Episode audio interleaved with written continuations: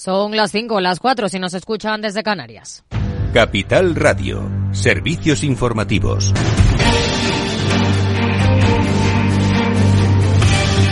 ¿Qué tal? Muy buenas tardes. El Partido Popular advierte al Gobierno de que no apoyará los objetivos de estabilidad presupuestaria en el Senado, donde ostenta mayoría absoluta, si no acepta una serie de exigencias como la bajada de impuestos o mayor flexibilidad de déficit para las comunidades autónomas. Alicia García, portavoz de los populares en el Senado. Que el Partido Popular no apoyará los objetivos de estabilidad presupuestaria propuestos por el Gobierno si no cede a una serie de exigencias, porque nadie puede entender la voracidad fiscal de Sánchez, que olvida bajar impuestos a las rentas más bajas o bajar el IVA a la carne, al pescado y las conservas. Y ahí tienen la mano tendida del Partido Popular para mejorar la vida de los españoles. El Partido Popular rechazará en el Senado los objetivos de estabilidad. Es un rechazo condicionado a que haya una negociación una postura que la ministra de Hacienda, María Jesús Montero, ha tachado de demagogia. Entre tanto, el Gobierno aborda con el diálogo social la reforma del subsidio por desempleo. El Ministerio ha convocado este lunes la reunión después del fracaso del decreto en la Cámara Baja por el voto en contra de Podemos. El subsidio se tramitará como proyecto de ley tras las aportaciones del diálogo social. El secretario de Estado de Trabajo, Joaquín Pérez Rey, también ha desvelado que el ministerio que dirige Yolanda Díaz tiene intención de llevar mañana al Consejo de Ministros la transposición de la Directiva de Condiciones de Trabajo Transparentes y Fiables aunque de momento existen discrepancias con el PSOE en algunos puntos, como impedir que las empresas puedan rebajar unilateralmente a los trabajadores a tiempo parcial su jornada y su salario. No hay un, acuerdo en este momento con el Partido Socialista en algunos aspectos concretos de esa directiva. El más importante de ellos es cuando nosotros estamos eh, reclamando y creemos que es imprescindible que esa directiva impida que las empresas puedan unilateralmente rebajar la jornada y, por tanto, el salario de las trabajadoras. Digo esto porque la mayoría de ellas son trabajadoras a tiempo parcial.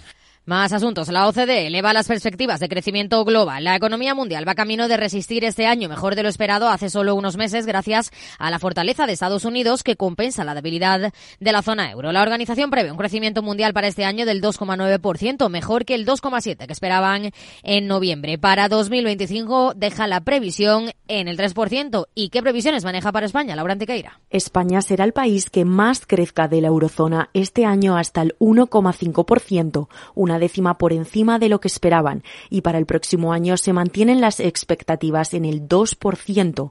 Ambas cifras estarán muy por encima de la media de la zona euro. Países como Alemania, Francia o Italia no alcanzarán el 1%. Para sorpresa, la región germana solo crecerá un 0,3%.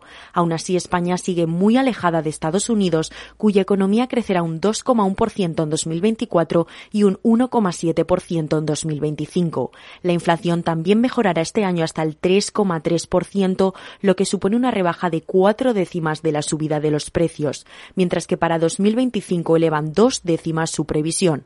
La tasa de inflación subyacente también debería descender hasta el 2,7% tras situarse en el 4,1% en 2023. Todo lo contrario al próximo año cuando solo se rebajaría una décima. De cara al futuro, España tiene varias tareas pendientes como el envejecimiento de la población o la inclusión en el mercado de trabajo, sobre todo de los jóvenes.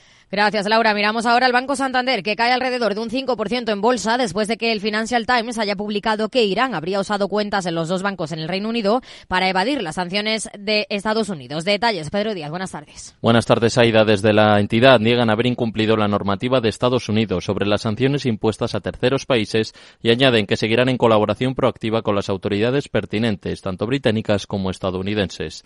El diario Financial Times acusaba este lunes a Irán de haber empleado cuentas de Lloyds y Santander UK para, para mover dinero de manera fraudulenta por todo el mundo a fin de evadir sanciones. Según una serie de documentos a los que ha accedido el diario económico, ambas entidades suministraron cuentas a empresas pantalla británicas propiedad de una compañía petroquímica iraní sancionada cuya sede está ubicada cerca del Palacio de Buckingham en Londres. Las acciones de la entidad española sufren desde la apertura de la sesión de hoy en la bolsa una caída que ronda el 5% en respuesta a estas informaciones que también ha negado Lloyds. Gracias, Pedro. Es todo por el momento. Volvemos con más información a las 7 de la tarde. Mientras tanto, siguen con Rocío Arbiza, Mercado Abierto, aquí en Capital Radio y capitalradio.es. Buenas tardes.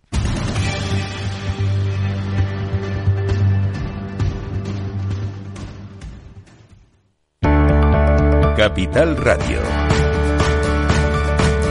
Siente la economía.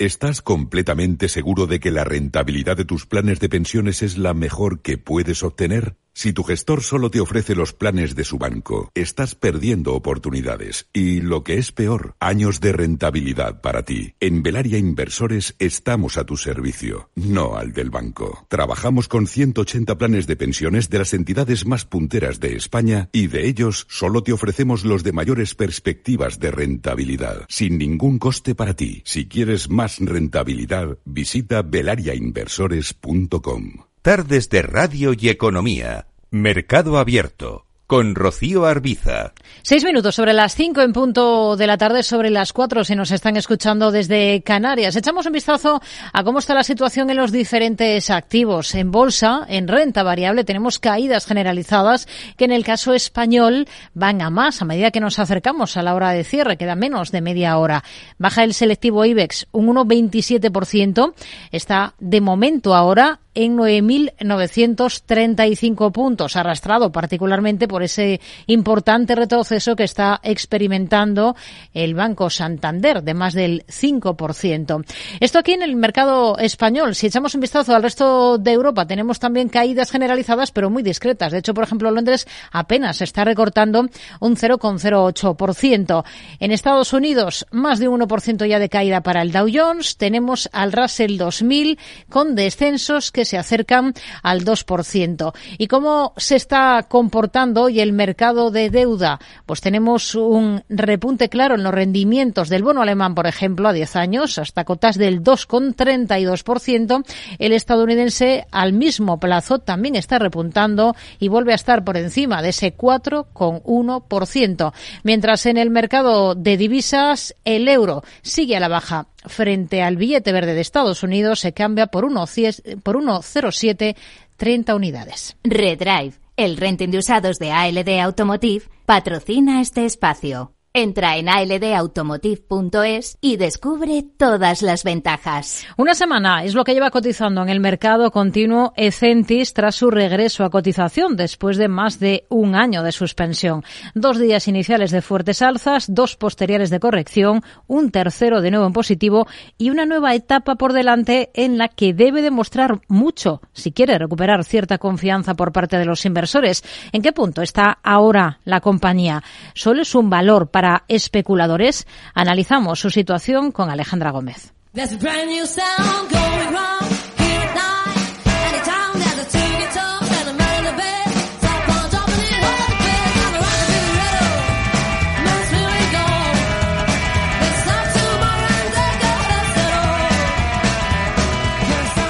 Ecentis, compañía y tecnológica especializada en telecomunicaciones, ha protagonizado portadas en estas últimas jornadas. Y es que la española volvía a cotizar en el mercado nacional el pasado lunes, después de que la Comisión Nacional del Mercado de Valores decidiera levantar su suspensión cautelar, una suspensión que le imponía hace más de un año. ¿Por qué? Según el regulador, las dudas que rondaban al valor en relación al funcionamiento de la empresa y a su capacidad para continuar con sus operaciones ya están solventadas. De hecho, era la propia compañía la que unos días antes solicitaba a la CNMV que sus acciones volvieran a cotizar en bolsa. ¿Qué ha tenido que hacer Ecentis para volver a tener el beneplácito del regulador? Una reorganización societaria que acredita al grupo para continuar con sus operaciones en el mercado. Así lo destaca el informe de revisión limitada de su auditor de cuentas que establece el nuevo perímetro de la compañía cotizada y sus filiales libres de deuda. Lo explica aquí, en Capital Radio, Álvaro Romero, analista senior de renta variable de Singular Bank. Al final se queda eh, lo que cotiza ahora es la pata de tecnología y se ha confirmado que la compañía consigue unos beneficios de 196 millones en los últimos nueve meses de, 2023, ¿no? entre el periodo entre enero y octubre. Y bueno, esto es gracias a que han conseguido una quita superior al 80% de su deuda financiera, ¿no? que al final es lo que lastraba la compañía, a cambio de ceder la sociedad del perímetro de telecomunicaciones. Pero, ¿cómo se está comportando el valor una semana después de su vuelta a la cotización en el mercado? Los altibajos bursátiles han sido parte de su nueva normalidad, pese a que no se esperaban. Álvaro Blasco, director de ATL Capital. En principio lo que esperábamos era una cierta eh, calpa, una, cierta eh, expectativa por parte de los inversores antes de tomar eh, ninguna decisión, ¿no?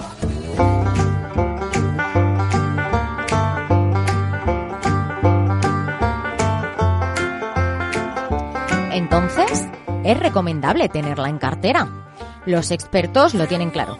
Alberto Iturralde, responsable de operativa DAX. El lo liquidamos rápido, es un horror de valor y no debería estar en ninguna cartera. Eh, muy ludopático. Un carácter ludopático que también secunda Romero. No seguimos, no tenemos una recomendación, creemos que puede venir unas jornadas muy, muy especulativas, ¿no? Al final es un valor continuo que lleva más de un año sin, sin cotizar y preferimos mantenernos alejados del valor de momento, ¿no? Pero, ¿por qué? En opinión de José Lizán, gestor de Reto Magnus y Cap en Cuadriga Asset Management. Yo creo que al final es una compañía reestructurada en la que se ha quedado cotizado una división muy pequeñita, apenas 20 y pocos millones de euros en ingresos, y sobre la que se quiere construir una compañía que sea líder en servicios auxiliares para el sector de infraestructuras, ¿no? Pero hay que construirlo, ¿no? Entonces yo creo que eso hace falta tiempo, hace falta ver por dónde va el management y, qué van incorporando al grupo y cómo lo van haciendo y si van incorporando actividades rentables y, y, desde luego es muy pronto y la capitalización actual pues está descontando un futurible que todavía no es una realidad, ¿no?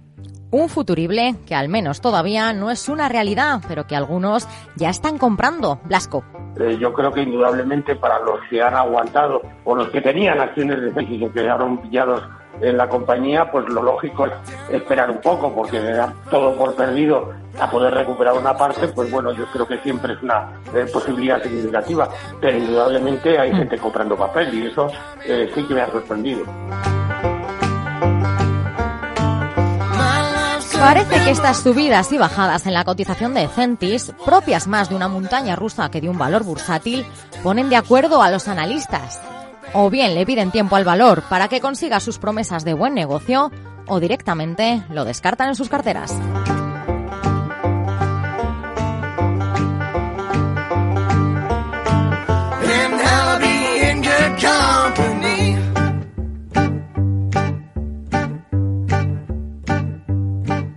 Redrive, el renting de usados de ALD Automotive, ha patrocinado este espacio. Entra en aldautomotive.es y descubre todas las ventajas. Seguimos con más asuntos. ¿Dónde ponemos el foco ahora, Lucía Martín? Hoy ponemos el foco en Taylor Swift, que ha hecho historia en los últimos Grammy.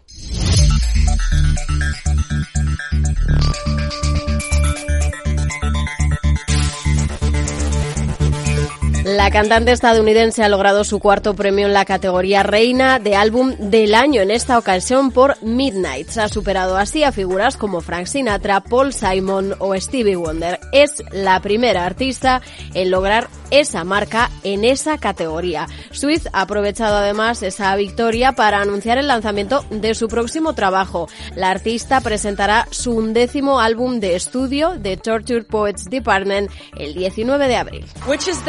Brand new album comes out April 19th. It's called, it's called The Tortured Poets Department. Pues algo así como el departamento de los poetas atormentados y ya escuchaban las pasiones que levantaba en el auditorio. Y es que Taylor parece dispuesta a seguir haciendo historia, ya que este no es su primer récord. Por ejemplo, su quinto álbum, 1989, lanzado en 2014, colocaba varias de sus canciones en las listas de éxitos. Nombres como Shake It Off, Blank Space y Bad Blood convertían a Swift en la primera mujer en los 56 años del Billboard Hot 100 en destronar su propia canción y sustituirse a sí misma en el primer lugar. Swift también es conocida por su perseverancia y visión para los negocios. Tanto es así que está regrabando su propia discografía para volver a hacerse con los derechos de sus propias canciones.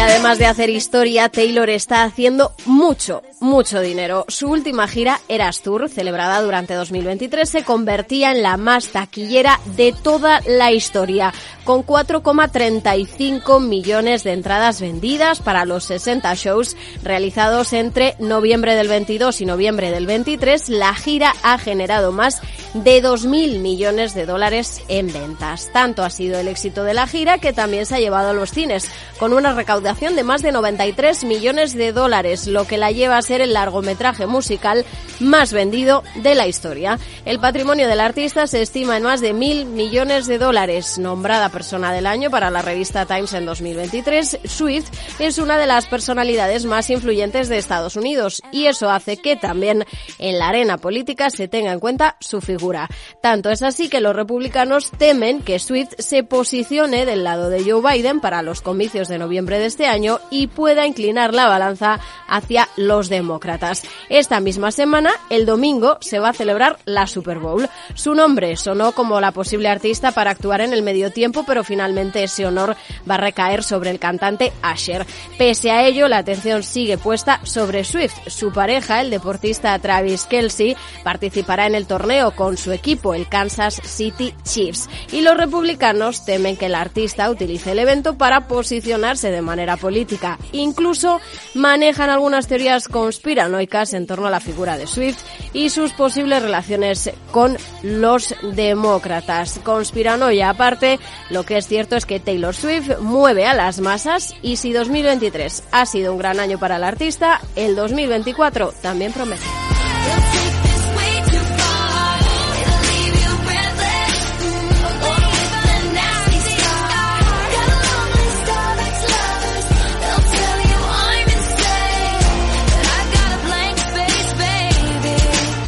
And I'll write your name.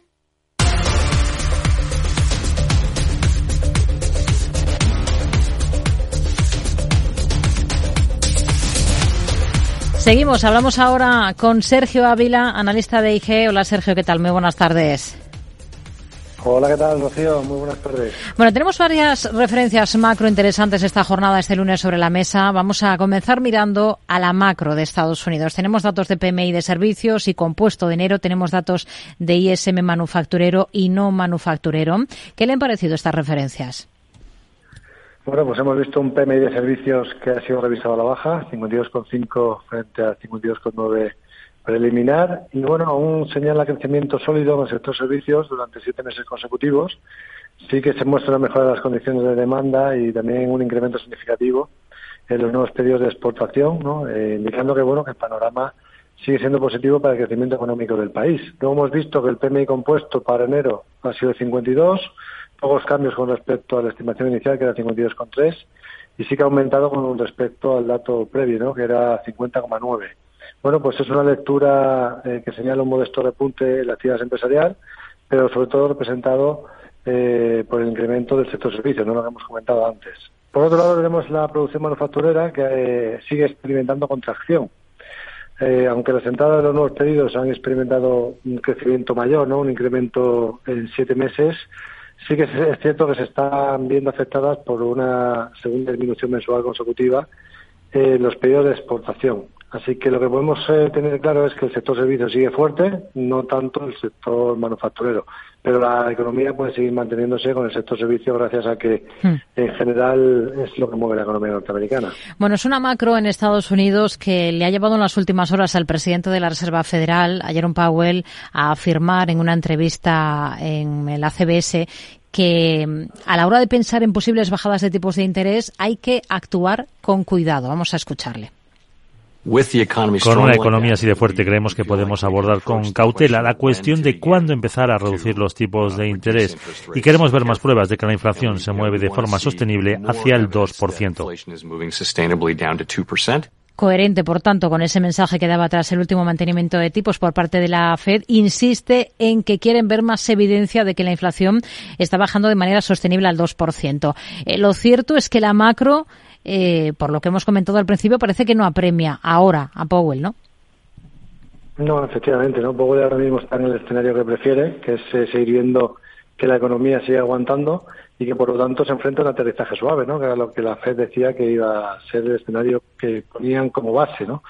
Si realmente este es el escenario, eh, las bajadas de tipo de interés, por lógica, se tienen que retrasar, ¿no? porque únicamente veríamos fuertes bajadas de tipo de interés a un ritmo elevado si estuviéramos en un aterrizaje duro. Si ese no es el escenario principal, pues eh, todavía tienen tiempo y tranquilidad para poder atrasar esa primera bajada de tipos y por lo tanto pues ir un poco más lentos ¿no? de lo que el mercado quizás está descontando. Hmm.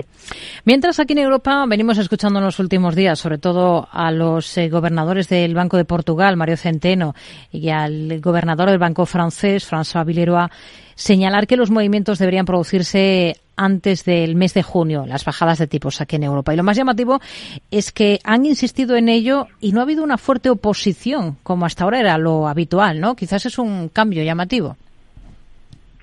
Bueno, es interesante cuanto menos, ¿no? Que no se haya visto oposición, pero yo creo que por otro lado, si nos fijamos en lo que el mercado está pensando, es que es poco probable que el Banco Central Europeo baje los tipos antes que Estados Unidos, a pesar de que la economía está más débil, evidentemente, y todo el mundo espera un Banco Central Europeo cauteloso, excepto que la última evaluación que refleja los mercados es un descuento de alrededor de 125 puntos básicos eh, para finales de este año en comparación con los 138 que teníamos la semana anterior, pero yo creo que van a seguir siendo cautelosos y que mientras no se mueva la FED, a pesar de que la economía europea está más débil, hmm pues no se van a mover. Hoy hemos tenido, eh, hablando de debilidad de la economía europea, macro aquí en Europa. Esos datos procedentes de Alemania profundizan los síntomas de debilidad habituales en los últimos tiempos. Ya se esperaba una caída de las exportaciones en diciembre, pero la contracción eh, que han sufrido al final ha sido bastante superior a lo esperado, ¿no? Pues efectivamente, ¿no? Alemania sí que está mostrando signos de debilidad. Eh, tanto las importaciones como las exportaciones han caído más de lo que se esperaba. Eh, hay que fijarse que las exportaciones se sitúan ahora en el nivel más bajo desde marzo de 2022. ¿no? El sector privado sigue contrayéndose, lo cual es negativo, y todo ello indica que a finales de mes se podría confirmar esa recesión técnica de tres trimestres consecutivos de caída del Producto Interior Bruto en Alemania. Así que si la locomotora de Europa no tira, pues evidentemente tenemos más dificultades que Estados Unidos, obviamente. Hmm. Más, eh, más temas, más eh, asuntos. El euro sigue por debajo de esa cota de 1,08 que perdía en la última semana. ¿Qué niveles son clave ahora mismo en este cruce? Bueno, estamos viendo como efectivamente eh, estamos viendo presión en el euro ante esa fortaleza que comentábamos del dólar, fortaleza generalizada, a medida que las expectativas de recorte de tipo de interés por parte de la Federal han disminuido. Por tanto, eso hace que el dólar se aprecie y que las divisas más cíclicas se vean eh, impactadas. Y de momento pues, lo que tenemos en el euro dólar es eh, camino que vamos camino del soporte de los 1.0724. Hay que tener especial atención porque perderlo, yo creo que ahora mismo, eh, con todo lo que hemos comentado de la macro, es el escenario más probable. El siguiente objetivo estaría en 1.0656 y si no se frena ahí, tendríamos 1.0565. Así que yo creo que ahora mismo eh, ante el escenario macroeconómico que nos depara, eh, lo más probable es que sigamos viendo presión en el euro y fortaleza en el dólar. Hmm. ¿En el cruce libra-dólar qué vigila? Pues en el caso de libra-dólar lo, mismo, ¿no? Eh, fortaleza del, dólar, la libra en este caso está perdiendo soportes. estamos viendo cómo está rebasando la bajada a la zona de los 1.26.11.6, ¿no? Que era el suelo del rango lateral en el que cotizaba y ahora el siguiente soporte estaría en los 1.25 justos. De perderlo tendríamos 1.2340. Por tanto, eh, yo creo también que la libra se va a presionar al igual que el euro frente al dólar. El euro quizás un poquito más porque está más débil y la libra ha aguantado un poco mejor durante este tiempo, pero lo lógico sería seguir viendo presión en las divisas eh, europeas eh, y, y, fortaleza en la, en, el billete verde norteamericano. Hmm. Esa fortaleza del dólar también ejerce de freno en la cotización de activos, por ejemplo, eh, activos denominados en dólares como son, por ejemplo, el oro. Eh, ¿Cuál es el escenario con el que trabaja ahora para este metal brillante? Bueno, pues el oro cotiza en un rango lateral, por lo que la estrategia más coherente sería esperar la ruptura del rango. Creo que lo más probable es que lo termine rompiendo por abajo, más probable que lo haga por abajo que por arriba, ¿no? Viendo lo que decíamos, fortaleza del dólar, palabra de los miembros de la Reserva Federal, que bueno, que parece que lo más probable es que se atrase esa primera baja de tipos de interés. La clave está en los 1.982,50 dólares. De perderlo, lo más coherente sería buscar un corto, posiciones cortas con objetivo 1.961 dólares por onza. Y luego, bueno, por otro lado, si vemos que se sigue manteniendo el rango, que si en este escenario de fortaleza del dólar no pierde eh, el mínimo ese que comentamos, ¿no? Y, por, y aguanta bien el, el, oro, eh, y, empezásemos a ver pues peores datos macro de una Fed más dovis en el futuro, pues entonces sí que podríamos vigilar ruptura por arriba, eh, que estaríamos hablando de los 2062,50. Si viéramos eso, la predisposición solo entonces sería alcista hacia el entorno de los 2.146. Pero bueno, yo creo que de momento el escenario más probable sería ver presión en el oro ante esa fortaleza del dólar.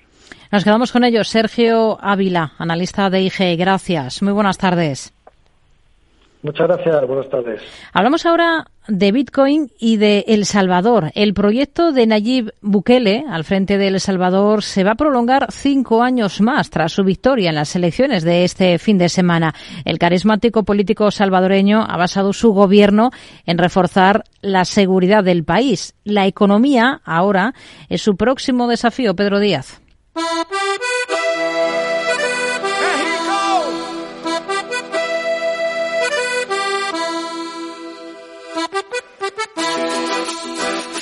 Es difícil negarle a Nayib Bukele que tenga el apoyo mayoritario del pueblo salvadoreño. Como él mismo recalcaba en el discurso posterior a su victoria a las urnas, el resultado ha sido histórico. Y no solo hemos ganado la presidencia de la República por segunda vez, con, el, con más del 85% de los votos, que hemos ganado la Asamblea Legislativa con 58 de 60 diputados.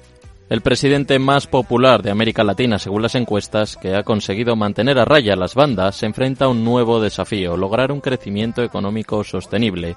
Su primer mandato se ha sostenido sobre la seguridad, pasando, dice Bukele, más inseguro del mundo a ser el país más seguro de todo el hemisferio occidental. Ahora, el presidente ha prometido un periodo de prosperidad económica que las perspectivas no muestran. El coste de la cesta de la compra se ha incrementado un 30% en los últimos tres años, mientras que el salario mínimo se ha quedado en un repunte del 20%. Más de uno de cada tres salvadoreños vive en la pobreza y uno de cada diez en la pobreza extrema, según la Comisión Económica para América Latina. Entre tanto, la deuda pública se sitúa en el 80% del Producto Interior Bruto y el país negocia con el Fondo Monetario Internacional préstamo de 1.300 millones de dólares. Para solventar el problema en 2021, Nayib Bukele hizo una apuesta por el Bitcoin que nunca llegó a funcionar. El Salvador comenzó entonces a aceptar este criptoactivo como moneda de curso legal y lanzó Chivo Wallet, su propia billetera electrónica. Los objetivos, dejar de depender del dólar, corregir su alto porcentaje de población no bancarizada y facilitar que sus emigrantes enviasen dinero a su familia, las conocidas remesas que suponen entre el 20 y el 25% del Producto Interior Bruto. Y que la espuma sube y sube con la cumbia del corazón. El resultado, el valor del Bitcoin ha caído, ha dibujado más incertidumbre en el futuro del país y las dudas persisten. Solo uno de cada cinco salvadoreños hace uso del Chivo Wallet. Según su Instituto Universitario de Opinión Pública, a finales de 2022 solo el 24% de la población había usado Bitcoin para comprar o hacer pagos el 77% consideraba que el gobierno no debía seguir gastando dinero público en Bitcoin y el 66% creía un fracaso su aprobación.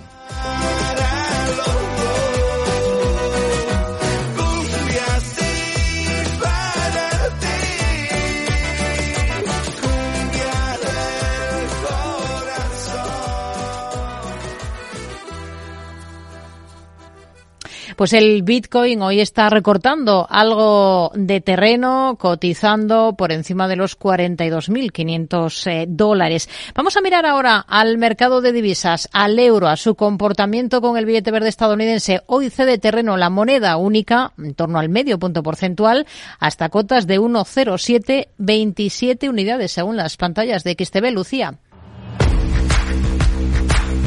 ¿Te sientes atraído por invertir pero no sabes por dónde empezar? XTB, el broker líder en el mercado europeo y presente en España desde hace 15 años, pone a tu disposición la mejor oferta del mercado. Ninguna comisión en la compra y venta de acciones y ETFs de todo el mundo, hasta 100.000 euros mensuales. El proceso es muy sencillo. Entras en xtb.es y en 5 minutos abres una cuenta completamente online. Además, dispondrás de la mejor formación del sector a tu disposición. Análisis diarios de mercado y atención al cliente las 24 horas. Un broker, muchas posibilidades. xtb.es. A partir de 100.000 euros al mes, la comisión es del 0,2%, mínimo 10 euros. Invertir implica riesgos.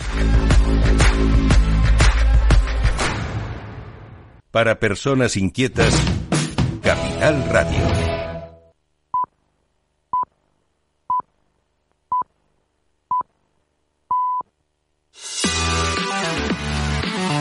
Tardes de Radio y Economía. Mercado Abierto. Con Rocío Arbiza. Miramos cómo están las cosas en el mercado de renta fija con Carmen García Navarro, analista de renta fija de Renta 4 Gestora. Hola Carmen, ¿qué tal? Muy buenas tardes. Muy buenas tardes, Rocío. ¿Qué ha sido lo más interesante en esta primera sesión de la semana para el mercado de deuda? Hoy, por ejemplo, hemos visto colocación en Alemania, 1.900 millones en bonos a seis meses, a un tipo del 3,61% por encima del de la eh, subasta similar celebrada en el mes de enero. ¿Con qué se queda hoy? Pues hoy realmente hemos visto en líneas generales ampliaciones muy significativas en las rentabilidades que paga la deuda pública. En el caso de los tipos a 10 años eh, de Alemania, por ejemplo, hemos visto cómo se situaba este, este tipo que pagan cerca del 2,32 o en España el bono a 10 años español está hoy en una rentabilidad del 3,24%, aunque las ampliaciones más relevantes han sido en Estados Unidos, donde en el día de hoy el bono a 10 años americano subía en rentabilidad cerca de un 0,15%, o sea que esa rentabilidad en 10 años se situaba en el 4,17% y estas subidas han sido en parte promovidas por los fuertes datos macroeconómicos que hemos conocido, sobre todo en Estados Unidos hoy, como el ISM, pero sobre todo por las declaraciones de varios miembros de la Fed, como Bowman o Goldsby, que enfriaban este fin de semana las expectativas de bajadas de tipos por el momento. Además, a nivel de bonos corporativos, y con los spreads de crédito en un terreno muy estrecho se ha visto algo de salidas en fondos de renta fija americana, con lo cual esto no ha ayudado, a, y, bueno, esto ha favorecido la corrección que hemos visto hoy en el mercado. Hmm. Hoy tenemos datos de, de lo que mueve el mercado de financiación sostenible en España, crece apenas un 1% en el último año, hasta 60.788 millones de euros. La suma de la emisión de bonos verdes, bonos sociales, bonos eh, sostenibles y bonos ligados a la sostenibilidad ha decaído un 3% en el último año respecto al dato del ejercicio anterior. Supera la cifra de los 21.200 millones de euros. No sé qué le parecen los datos. Aquí achaca, bueno, ese ligero paso atrás en la emisión de bonos verdes, sociales y, sostenibles. Eh, o sea, justo hoy además eh, hemos visto como, ha habido un primario de CaixaBank que, mm, que ha emitido 1.250 millones en un bono verde a ocho años y las peticiones han estado por encima de los 4.000 millones. Aquí si miramos año a año puede haber estas bajadas de algún tipo de bono o emisor, como comentabas, pero lo más importante es que al final la demanda de este tipo de bonos sigue siendo altísima. De hecho, las emisiones de SG que estamos viendo en los últimos meses, hemos visto que las peticiones medias sobre lo que emiten las empresas se sitúan cerca de 3,7 veces en bonos corporativos y si miramos emisiones bancarias ESG vemos que suben incluso a 4,5 veces esas peticiones frente a las dos veces y media, tres veces con las que suelen estar sobre suscritos homólogos eh, que no son SG, con lo cual aquí creemos que este universo demandante de este tipo de bonos es cada vez más amplio y que esto sigue siendo todo bastante positivo para el futuro de este activo. Hmm. Se habla mucho de, FOMO como ese miedo irracional a perderse algo y de ahí hemos pasado a escuchar incluso hablar de FIFOMO, que sería el miedo a perder oportunidades en renta fija. Eh, ¿Cuáles serían para ustedes las mejores oportunidades ahora? Bueno, es verdad que justo creemos que estas semanas podemos ver algo de corrección, pues sobre todo por esos mensajes eh, más duros de los bancos centrales y porque los diferenciales donde están cotizando ahora mismo los bonos están realmente muy estrechos. Eh, pero es verdad que, que, seguimos obteniendo rentabilidades, o sea, si es una inversión que dejas eh, vencer eh, y no miras el camino, son rentabilidades muy, muy atractivas. Nosotros en los fondos hemos aumentado ligeramente la liquidez, estas semanas nos ha ido entrando dinero y lo que vamos a estar muy atento al, al mercado de primarios que debería seguir activo y luego un nicho donde hemos aumentado algo de posicionamiento es en cédulas bancarias que al final es la parte más asegurada de las emisiones bancarias porque tienen un respaldo de activos y de momento es donde los diferenciales a los que cotizan sobre años pasados pues siguen siendo elevados y creemos que tienen algo más de recorrido para estrechar y mejorar este activo. Hmm. Una cosa más, señalan desde Goldman Sachs que las próximas bajadas de tipos de la Fed van a ser muy positivas para los bonos emergentes. ¿Ustedes con qué ojos miran a este tipo de deuda?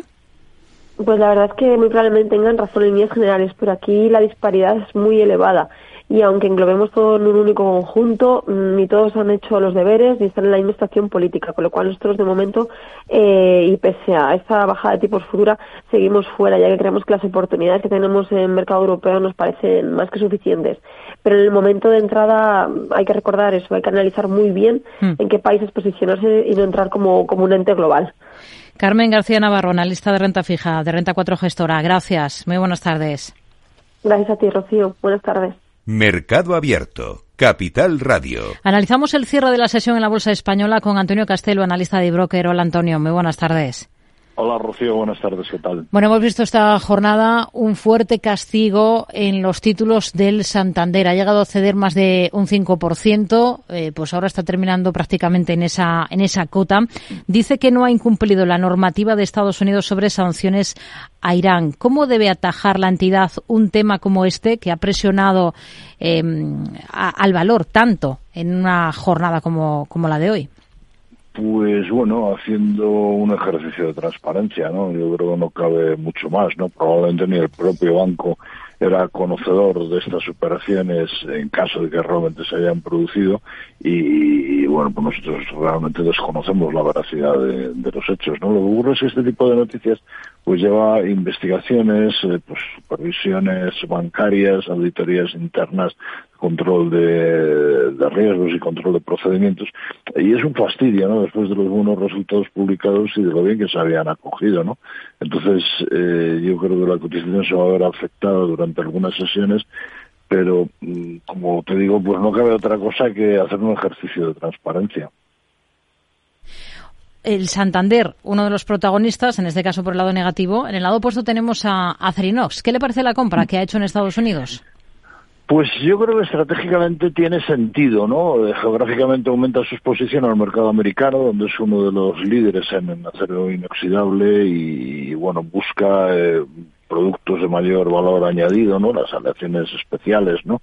En la misma área de diversificación que inició en 2020 con la adquisición de la alemana VDM, pues, eh, bueno, como digo, esto va, va a aportar mayor, mayor margen, ¿no? Desde un punto de vista financiero, eh, la operación parece un poco exigente, ¿no? Eh, porque en volumen es aproximadamente un 30% de la capitalización bursátil de, de Acerinox. Los múltiplos iniciales eh, que se han barajado, 10,1 veces Enterprise Value de EBITDA, pues parecen elevados respecto a la propia cotización de, de Acerinox. Y bueno, esto pues creo que puede entenderse compensado con el elevado margen que tiene la empresa eh, adquirida, el margen EBITDA en torno al 15%, eh, frente al 10% que tiene el grupo Acerinox. O sea que esto, digamos, lo va a reportar inmediatamente resultados positivos a, eh, Acerinox. Y luego en cuanto a la financiación, pues el nivel de apalancamiento se elevaría a 1,5 eh, veces deuda financiera neta EBITDA en 2024, que bueno, pues un múltiplo bastante asumible. Entonces yo creo que la, la operación es bastante positiva y, y, así de hecho lo está lo está señalando el mercado con la subida que, hmm. que ha tenido. Mañana, ¿qué espera de los resultados de Unicaja?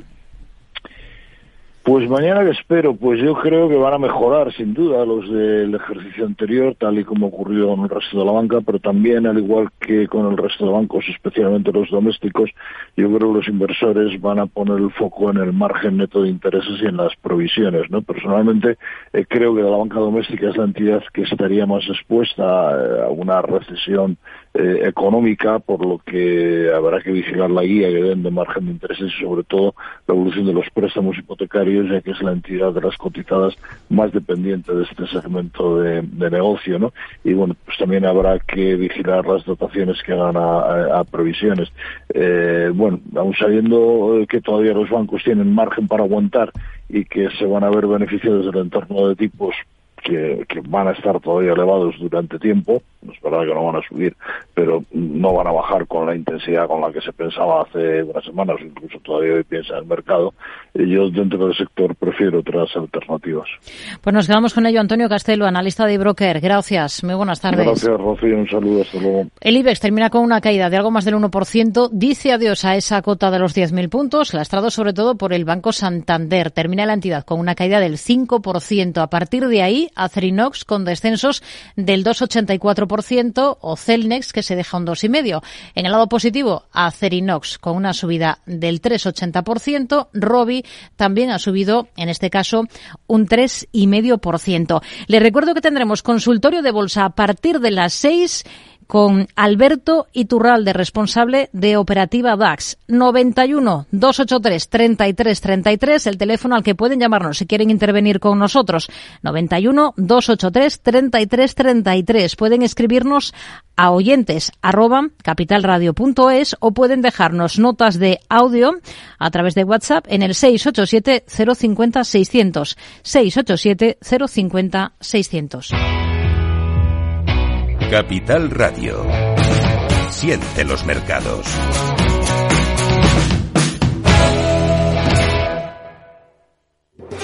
¿Estás harto de bajas rentabilidades? ¿No quieres seguir pagando altas comisiones a tu banco o gestora? Finicens es la solución perfecta para gestionar tu patrimonio. Traspasa tus fondos de inversión a Finicens y podrás obtener una mayor rentabilidad. Infórmate en el 91048 3004 y en finicens.com. Finicens, especialistas en inversión indexada. Mercado Abierto, Capital Radio.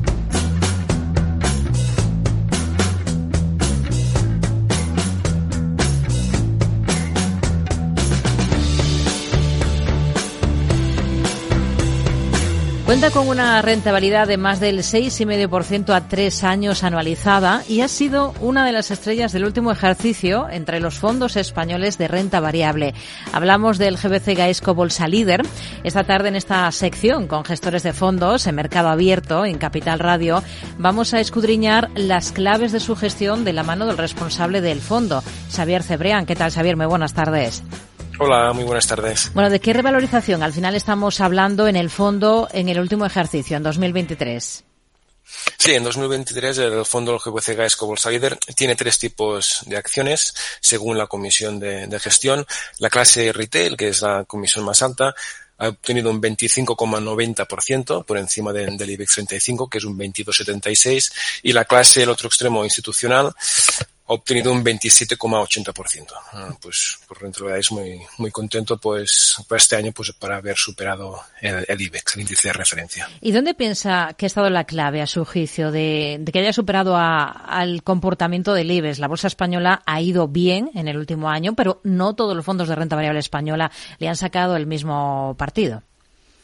Sí, bueno, aquí a ver, yo diría más o menos el acierto del gestor en la selección de, compañías. Yo aquí a lo mejor destacaría dos, dos, grandes puntos. El primero es el porcentaje de inversión que ha, tenido el, el, gestor en el fondo, porque, bueno, ha sido un año sí que muy bueno en rentabilidad, pero como prácticamente todos los años pues siempre ha habido temas, eh, pues esta recesión tan anunciada que, que, había, que al final no se está produciendo. En el primer trimestre hubo todo el tema de la crisis bancaria, entre comillas, ¿no? el tema del Silicon Valley en Estados Unidos, luego se trasladó a Europa con los bancos suizos. Em, la guerra entre Gaza, Israel, bueno, varios temas que a lo mejor el, gestor más cortoplacista o corto de miras, pues sí que podría haber tenido algo de temor y bajar exposición al fondo y al final pues esto eh, se ha perdido gran parte de, la subida. Y, a lo mejor el otro punto también que destacaría uh, para que otros fondos no, no hayan seguido el, IBEX 35 es la exposición en el sector bancario porque el IBEX 35 en los bancos representan yo diría más del 30% del IBEX 35 y hay mucho gestor value o gestores que tienen el sector bancario uh, tachado, que no, que no invierten en él y claro, hmm. si, si el IBEX sube y no, tú no tienes bancos, pues es muy fácil que te quedes atrás. Hmm. ¿Cuáles han sido las posiciones al final que más le han aportado al fondo en el, en el último año, en el último ejercicio? Sí, diría que el conjunto de la cartera ha funcionado bastante bien. La mayoría de ellas, pues, han tenido uh, rendimientos positivos. A ver, por ponderación, son uh, las que tenemos más ponderación, son los que más han impactado en la rentabilidad del fondo. Pues aquí, no sé, por ejemplo, destacaría BBVA. El banco, pues, ha, subido, la cotización ha tenido muy buen comportamiento. Pues todo el tema de, de, México, España está yendo muy bien. Uh, diría, BBVA es sin duda el, el uno de los que, más ha impulsado la rentabilidad. Luego, por ejemplo, también Tubacex. Tubacex es una compañía que también uh, tenemos fuertemente ponderada en, el fondo. Aquí invertimos en 2021, cuando todo el mundo estaba un poco fuera. Recordad pues, los precios del petróleo. Y Tubacex era una compañía entonces donde anunció un nuevo cambio o un plan estratégico 2021-2025. Y uh, eh, eh, yendo más a, a, productos de más valor añadido y un recorte de costes a nivel global de compañía. Y aquí recordad que en 2021, por ejemplo, uh, las demás sucursales o, o, o, plantas industriales fuera de España pues aceptaran este, este recorte de, de, de, costes, pero la, en Bilbao, en la planta que tienen aquí en España, pues los sindicatos muy fuertes pues se mantuvieron fuertes, estuvieron siete, ocho meses en valga, la, en, en, huelga, estuvo parada la, la planta y bueno, y la acción pues recogió estos temores y aquí pues aprovechamos para, para acumular entonces y bueno, pues se ha visto que ha ido muy bien desde entonces. Y luego también destacaría, por ejemplo, eDreams. eDreams también es una compañía que con después del COVID o con el COVID, pues la acción, pues por el, por el tipo de negocio que es la compañía de venta de viajes online uh, de, de, ocio, pues cayó mucho la, cotización y un poco también como contra, ir un poco contracorriente, contra mercado, pues vimos que el equipo gestor es muy bueno, etcétera, etcétera, y también pues iniciamos una posición y ahora que el, que el, que el turismo, pues no, pues estamos viendo que, que, está creciendo muy, muy fuerte, pues también hemos recogido uh, parte de los frutos en 2023. Y a día de hoy, ¿cuáles serían las principales posiciones? Eh, con estos tres nombres eh, les ha ido especialmente bien en 2023. Eh, han recogido parte, nos dice, por ejemplo, en el caso de eDreams. Eh, ¿Cuáles son los que más pesan ahora mismo en el fondo, los valores? Sí, actualmente eh, es un fondo que no, no, no, hay una gran rotación. Actualmente en cartera tenemos unos 20 valores, es, es, decir, es una cartera concentrada, tenemos mucha convicción en ellos y como decía, pues uh, solo, va, solo rotamos si, si, por varios motivos. Uno de ellos, el principal, es que la acción ha subido y, y, y no tenemos, o el, o el potencial alcista del fondo, de, de, la, de la acción pues se ha reducido. Actualmente pues BBVA es una también, uh, a pesar de que ha subido, pues todavía le vemos mucho margen de, de recorrido, por, también por este entorno actual de tipos de interés que, que les va a beneficiar. Tubacex también, como decía, pues eh, sí que ha subido, pero aún le queda mucho margen. De hecho, el plan estratégico 2021-2025 Uh, y hasta los objetivos del 2025 prácticamente lo, lo, han conseguido en 2023 y de hecho han anunciado otro plan 2023-2027 donde los números pues, son, son números conservadores, factibles y vemos que todavía les queda mucho potencial. Luego otra de las compañías pues eh, también tenemos muchas Acerinox, que su posición de dominio en Estados Unidos es una clara ventaja competitiva y bueno, estas básicamente, estas tres serían las, mejor la, top 3, bueno, pues también tenemos Ponderan Fuerte Talgo, A Plus, Meliá, bueno, bastante convicción en este tipo de compañías. Ahora hablamos eh, algo más de alguno de estos nombres que nos ha dado. Mm, ¿Tiene o tenía Grifols en cartera? No, aquí por suerte pues no tenía Grifols. Sí que Grifols pues es una compañía de, de, mucha calidad y sí que es cierto que tiene muchos de los de los ticks o de los checks que, que buscamos cuando cuando incluimos una compañía en, la cartera. Es, una compañía, pues es un líder mundial en el plasma, un sector que crece, uh, fuertes barreras de entrada, oligopolio, uh, capital o, la estructura accionarial, pues la familia también está detrás, pero había uno que no, que no nos cuadraba y era la deuda, ¿vale? El, nivel de apalancamiento de la compañía. Por muy buena que sea la compañía, por mucha calidad que tenga, em, somos disciplinados en, también en, este punto y al final pues em, veíamos que la deuda era, era niveles mm, apalancados elevados por, por, el negocio que era y, y, bueno y ya no solamente por Glyphos en particular sino por las compañías endeudadas un poco en general um, cuando tienen demasiado nivel de deuda, pensamos que el equipo gestor uh, toma decisiones no pensando en el inversor, en el accionista, es decir, en crear valor, en comprar otras compañías, sino que al revés, pues eh, sus decisiones en función de reducir estos niveles de deuda y esto pues se conduce a, venderse negocios que a lo mejor no, se venderían si, estuvies, si estuviesen bien, bien saneados. Es decir, eh, pensamos que compañías endeudadas piensan más o trabajan más por los bancos para reducir la deuda y no tanto crear valor para, para el inversor. Hmm. Eh, nos hablaba antes de, Talgo. Eh, la OPA sobre la compañía se hace, se hace rogar, se hace esperar. ¿Es lo que mm, están esperando ustedes en una compañía como Talgo, invertidos en ella?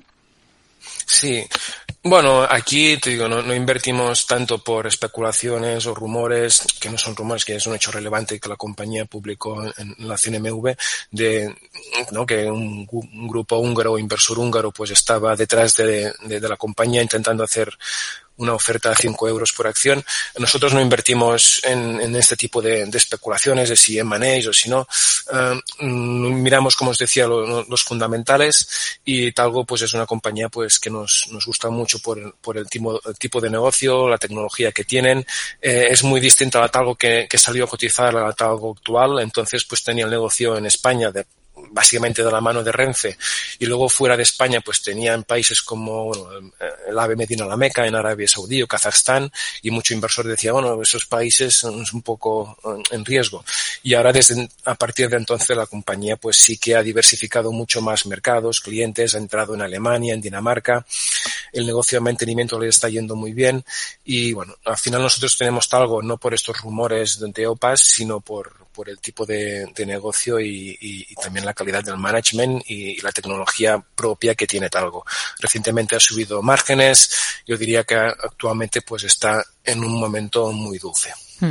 Nos ha dado ya algunas pistas. Por ejemplo, nos ha dicho que mira los fundamentales, que evita valores endeudados. ¿Qué más pautas sigue a la hora de seleccionar compañía? En este caso, esos 20 valores que tiene en esa cartera concentrada. Sí, al, al final, a ver, buscamos compañías donde el mercado crece, intentamos que sean uh, muy buenos en lo que hacen, si puede ser, pues, líderes mundiales, uh, contengan uh, barreras de entrada, que sean estas barreras, pues, mantenibles en el tiempo, márgenes sostenibles, um, niveles de deuda, hay una alineación de intereses entre inversor y, accionista, ¿no? por eso también las compañías familiares nos, nos gusta. Um, y luego también nos fijamos mucho en los, en los equipos gestores, en los directivos. El año pasado hicimos 270 reuniones con, con compañías, no, no, españolas, españolas, pero también uh, de todo el mundo, cotizables. Y esto pues nos da, nos da mucha información porque al final cuando te reúnes con el director general, director financiero, lo que intentas tú percibir es uh, si es de vocación de largo plazo o, o cortoplacista. Y, y bueno, pues aquí uh, intentamos buscar pues compañías de este perfil con gestores uh, de visión más a largo plazo y con catalizadores pues pues buenos y, y, mantenibles en el tiempo. Una vez seleccionadas todas estas eh, compañías en las que confían, eh, ¿cómo, ¿cómo organizan los pesos que le dan a cada una de las eh, posiciones? Sí, al final, bueno, los pesos uh, van en función, una vez han entrado en, en la cartera, y si entran en la cartera es que reúnen pues todos estos requisitos que, que antes comentaba mm. y básicamente pues se hacen por el potencial alcista que tiene la compañía. A mayor potencial o mayor convicción pues mayor, mayor es el peso y compañías pues donde la cotización va, va subiendo y va recortando a la vez pues este potencial alcista que nosotros pensamos que tiene pues vamos reduciendo el peso. Hmm. Hablábamos antes de bancos. Nos decía eh, que una de sus principales posiciones en cartera sigue siendo el BBVA, pese a ese buen comportamiento del último ejercicio. Le siguen viendo margen de recorrido, pero lo cierto es que este año el sector eh, financiero, tarde o temprano, tiene que empezar a digerir eh, ese cambio de paso del Banco Central Europeo, porque empezarán las bajadas de tipos. es esperable que em, después de, del verano. a partir de ahí, ustedes irían planteándose ya en ir rebajando peso en, en banca? Bueno, al final aquí nuestra decisión es de reducir peso, ¿no? Es como te decía, si mejor en un mes las acciones o la cotización pues sube muy fuerte y, y, recorta este potencial alcista, pues luego saldríamos del sector bancos. No saldremos porque los tipos bajen del 5 al 4. Tampoco pensamos sí que es cierto pues que el ciclo alcista o de subida pues parece que no, que ya hemos llegado a, su nivel más alcista y ahora pues empezarían a, bajar, pero no a bajar de nuevo al 0% donde estaban, sino pues más a niveles los tipos cortos, pues no sé, dos y medio, tres, tres y pico por ciento. Aún así pues son niveles eh, muy buenos para, para de, de, escenario para un sector bancario mm. y aquí pues un poco hago un poco no sé la comparación con, con el precio del petróleo cuando el precio del petróleo estaba más de 100 dólares pues era perfecto para por las petroleras ganaban mucho dinero pero había el riesgo de que el consumidor pues se, se ahogase o no puede o no pudiese pues um, hubo un, un, efecto en, en, en, el consumo de que y al final pues sea perjudicial sea perjuicio pues para esas petroleras con precios tan altos del petróleo es decir que el cliente pues sufra por, por estos niveles tan tan altos y esto pues volviendo de nuevo al sector bancario hmm. pues tipos eh, de interés, si subiesen del 5 al 7 o el 8%, por decir algo, pues tampoco no sería un escenario que nos gustase, porque luego um, subiría las tasas de morosidad, etcétera, etcétera, y, y, tampoco no es un escenario pues bueno para los bancos. Yo creo que unos tipos en torno a 2, 3, 4%, pues es un escenario muy positivo para, para el sector bancario. ¿Piensa que acabaremos viendo alguna operación de concentración en el sector financiero en, en Europa? Se lo digo porque eh, en Alemania ha vuelto a primer plano, han vuelto a primer plano este tipo de, de cuestiones. Sí, bueno, al final debería ser un proceso natural. Eh, el primer, el primer proceso ya se ha hecho, es una concentración más a nivel por país y luego pues la segunda derivada pues debería ser una una fusión más transfronteriza. Pero también leía recientemente comentarios de Luis de Guindos, ¿no? el vicepresidente del Banco Central Europeo, diciendo que hay un exceso de capacidad bancaria en la eurozona, pues que también impulsaría estas, estas uh, fusiones transfronterizas, pero primero pues debe haber una una mayor integración regulatoria, una unión del mercado de capitales que de momento pues no, no está y en el corto plazo pues um, no veo factible estas fusiones transfronterizas, aunque sí en el medio plazo pues debería ser un proceso natural. ¿Cuál es la compañía de menor capitalización, la más pequeña de las que tiene ahora en cartera? Bueno, sí, me, me, gusta que me haga esta pregunta porque, bueno, porque, porque normalmente de las pequeñas todo el mundo o, no habla o, o, queda un poco al margen. Mira, aquí la más pequeña que tenemos es Iberpapel. Entramos en la compañía en 2022 capitaliza hoy actualmente unos 200 millones, cuando lo compramos capitalizaba algo menos. 2023, año pasado, pues la acción subió, se comportó muy bien. Y bueno, básicamente por la que entramos es también por este ejercicio que hacemos de stock picking, de selección de valores. No buscamos lo que está de moda, sino intentamos buscar valor en cada, cada una de las compañías. Y aquí lo que nos gusta es, bueno, el sector donde están ellos en el papel es un sector, sí, es cierto, cíclico, pero estaba cotizando unos niveles, yo diría, ridículos. Empezamos a tomar posición. Y mira, por ejemplo, pues el año pasado anunciaron, ellos tienen un parque forestal, tienen en España, Argentina y Uruguay, anunciaron una venta del 40% de su parque forestal en Uruguay por 50 millones de euros. Aquí si haces un poco, dos números muy sencillos, el Uruguay, pues si el 40% vale 50 millones de euros, el 100% valdría unos 125 millones de euros. Le sumas la caja que tiene, que son unos 40 millones, te vas a 165 millones de euros y capitaliza actualmente estos 200 millones. Cuando lo compramos incluso eh, no cuadraba, es decir, el mercado no le está dando valor a la masa forestal en Argentina, a la de España, ni al propio negocio de, de Ibarpapel. Algo pensamos ridículo. 2023, mm. pues la acción ya empezó ya a subir, a recoger estos, eh, esto, eh, estos números, pero también la mantenemos en cartera con un peso importante, en torno al 4%, porque pensamos que todavía pues falta valor para aflorar. Xavier, de este 2024, del que llevamos apenas medio mes, ¿qué es lo que espera en bolsa? ¿Hasta qué punto es eh, optimista después de lo que hemos visto en el año anterior? Sí, no, al final aquí soy muy optimista. Sí que es cierto, el año pasado se comportó muy bien, pero de unos niveles pues muy muy bajos no para nada las, las compañías están en unos múltiplos unas valoraciones muy muy muy exageradas todo lo contrario hay mucho margen de, de, subida. De hecho la, la, cartera que tenemos actualmente es de las de las de los momentos más baratas que está.